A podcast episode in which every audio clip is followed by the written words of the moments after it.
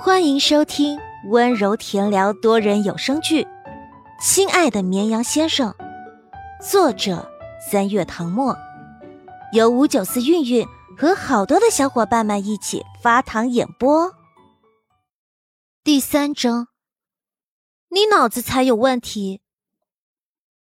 陆眠穿着湿了半截的校服回到寝室，还没坐下，放学铃声就响了。糟了！他的书包还在教室。今天下午刚结束月考，各科老师就没有布置家庭作业，但他也不能什么都不带，就这么两手空空的回家。于是他拿出手机给宋宋发微信，让他帮忙把书包给拿过来，顺便再装几本资料书。宋宋得知他在寝室，微微一愣：“啊？”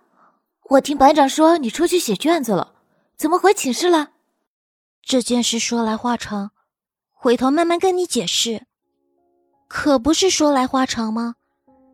班里的女生都跑到实验楼去赌江实验，想要一睹男神真容，谁知道他本人却躲在人工湖那边打游戏，还被他撞见了。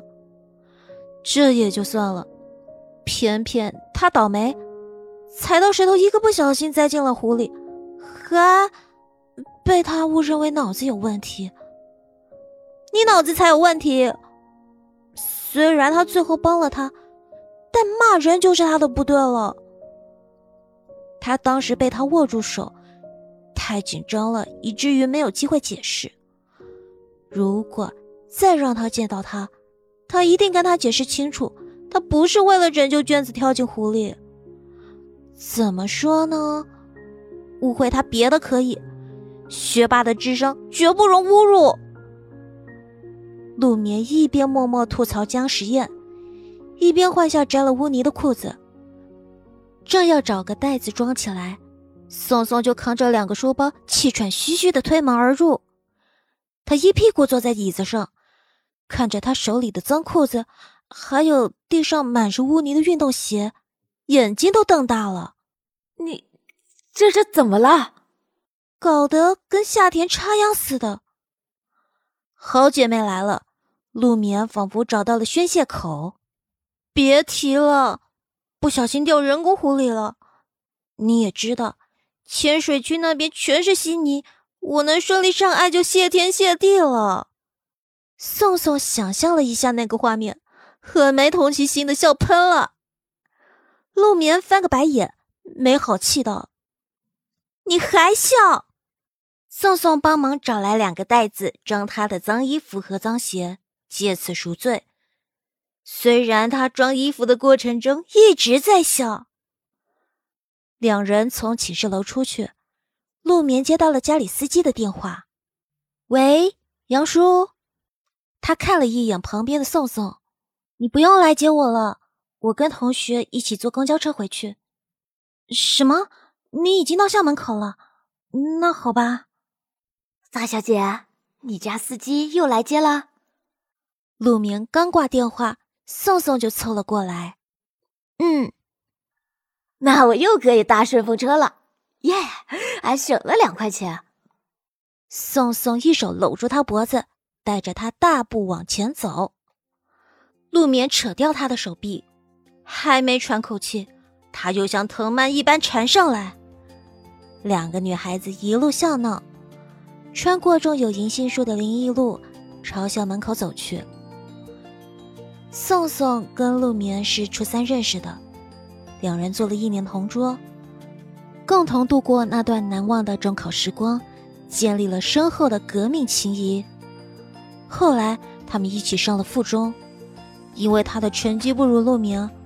高一、高二一直在二班，直到升到高三那次期末考试，陆眠拉着他恶补功课，加上他自己刻苦努力，最后勉强进了火箭班。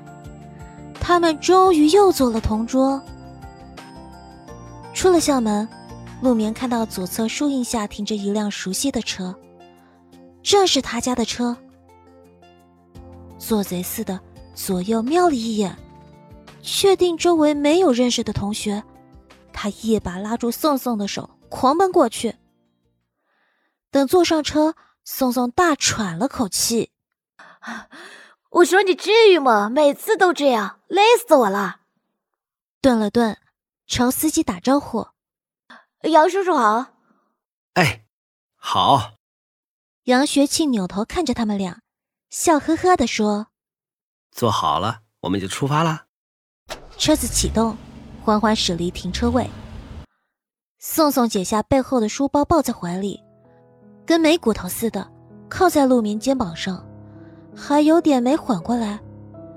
别看陆眠这丫头瘦胳膊细腿，跑起步来简直飞快，他根本跟不上她的步伐。刚才几乎是被她拖着跑。他知道，他担心被同学看到，不过这也太小心翼翼了。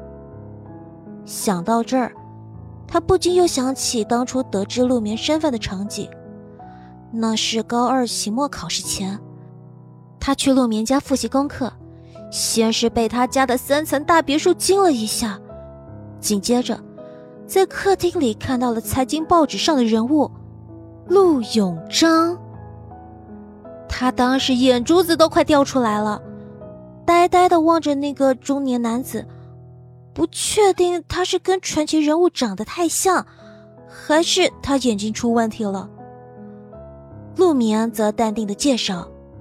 这是我爸爸，陆永章，陆眠。宋宋才知道，自己的好姐妹居然是荣禄集团董事长的女儿，她也太低调了，平时完全没看出来。花了整整一个星期的时间，他才消化掉这个消息，并且答应帮陆眠保守秘密。其实想想也能理解。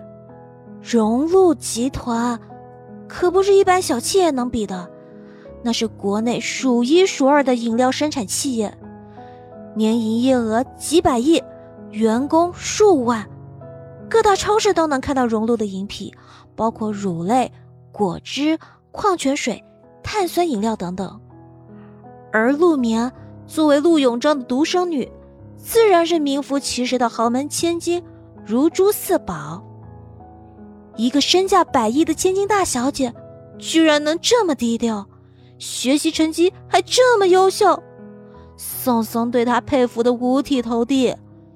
要是换做她，估计早就当米虫混吃等死了。这次月考，你数学能考九十分吗？陆眠说：“这次的题有点难。”你为什么突然提起这个难过的话题啊？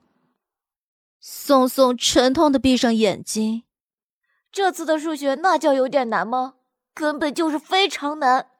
选择题有好几道是瞎蒙的，最后一道填空题没算出来。